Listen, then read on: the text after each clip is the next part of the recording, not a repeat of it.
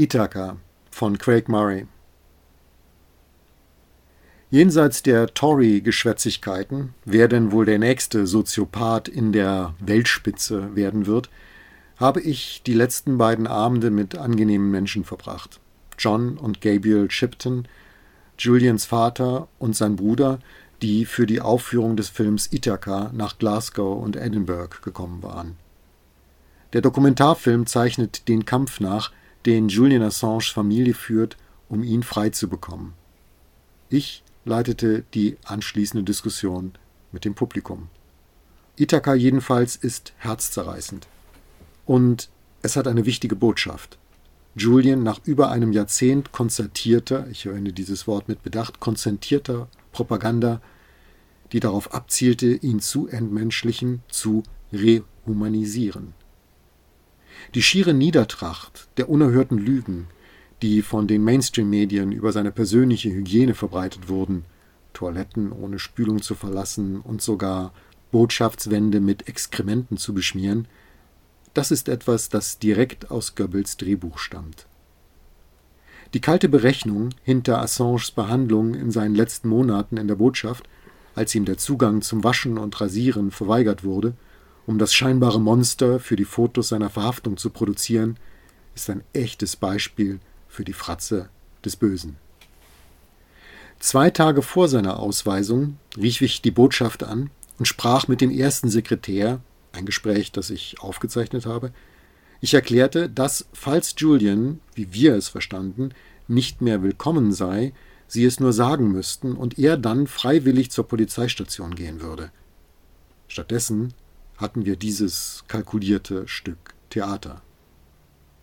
Abgesehen von der Vorführung seiner Person ermöglichte die Verhaftung in der Botschaft ihnen auch, alle Besitztümer von Julian zu erhalten, einschließlich aller seiner juristischen Schriftsätze, die, weil sie seiner Verteidigung dienen, unter das Mandantenanwaltsprivileg fallen. Wie wir in der Auslieferungsanhörung gehört haben, wurden alle diese Papiere der CIA übergeben. Dies wurde vom Anwalt der US-Regierung zugegeben, der behauptete, dass Zitat chinesische Mauern, ein direktes Zitat, innerhalb der US-Regierung die CIA daran gehindert hätten, diese Informationen an eben das Justizministerium weiterzugeben, das das Auslieferungsverfahren betrieb. Nun, wenn Sie das glauben, dann kann ich Ihnen wohl jeden Bären aufbinden. Tatsache aber ist, dass es gerade die US-Regierung ist, die die Auslieferung beantragt und dass die US-Regierung Schriftsätze der Gegenseite des Rechtsstreits gestohlen hat. In jedem anderen Rechtsstreit, in jedem anderen Verfahren würde das dazu führen, dass diese Sache sofort in die Tonne getreten würde.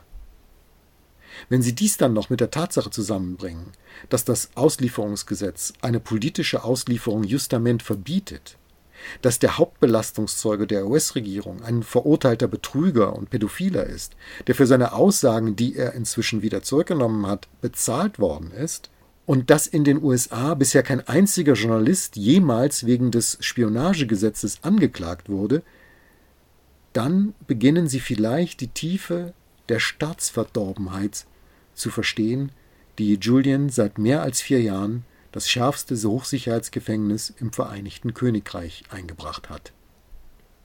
Ich finde das bemerkenswert. Denn Mike Pompeo, der frühere US-Außenminister, der die Aufsicht über den Plan hatte, Julian in der ecuadorianischen Botschaft erst zu kidnappen und dann womöglich zu töten, rief am 30. Juni 2022 Priti Patel, die Innenministerin Großbritanniens, an kurz nachdem sie Julians Haftbefehl unterschrieben und kurz nachdem Pompeo von einem spanischen Gericht vorgeladen worden war, um über den Plan auszusagen.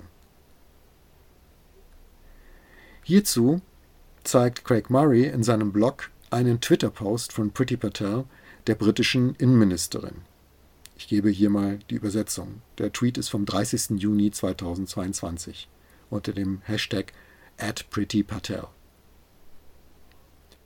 hocherfreut meinen Freund, den früheren US-Außenminister Mike Pompeo, im Innenministerium zu Gast zu haben.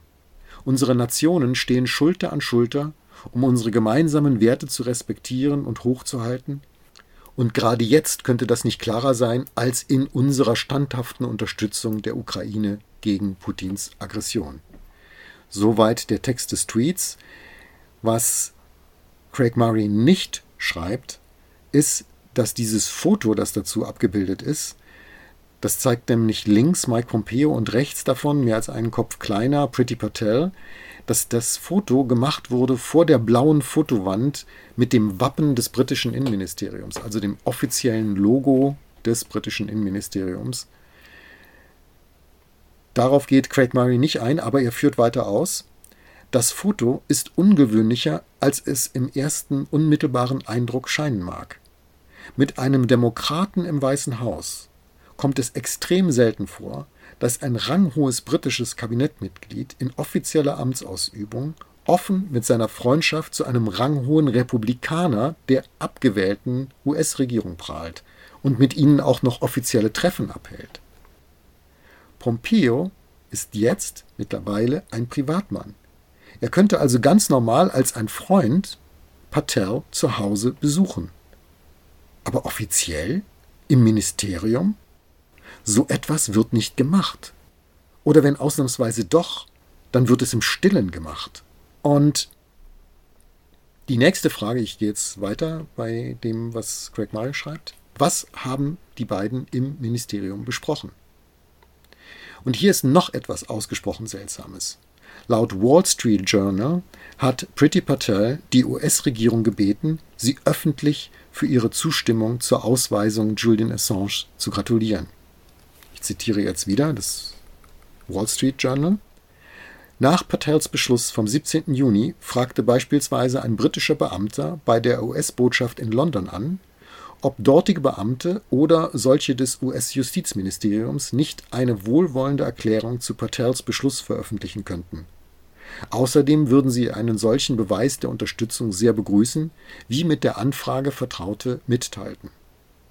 Das Justizministerium lehnte es ab, eine solche Stellungnahme zu verfassen. Zitat Ende Wall Street Journal. Weiter Craig Murray. Es gibt da einen sehr seltsamen Geruch um diese Auslieferung.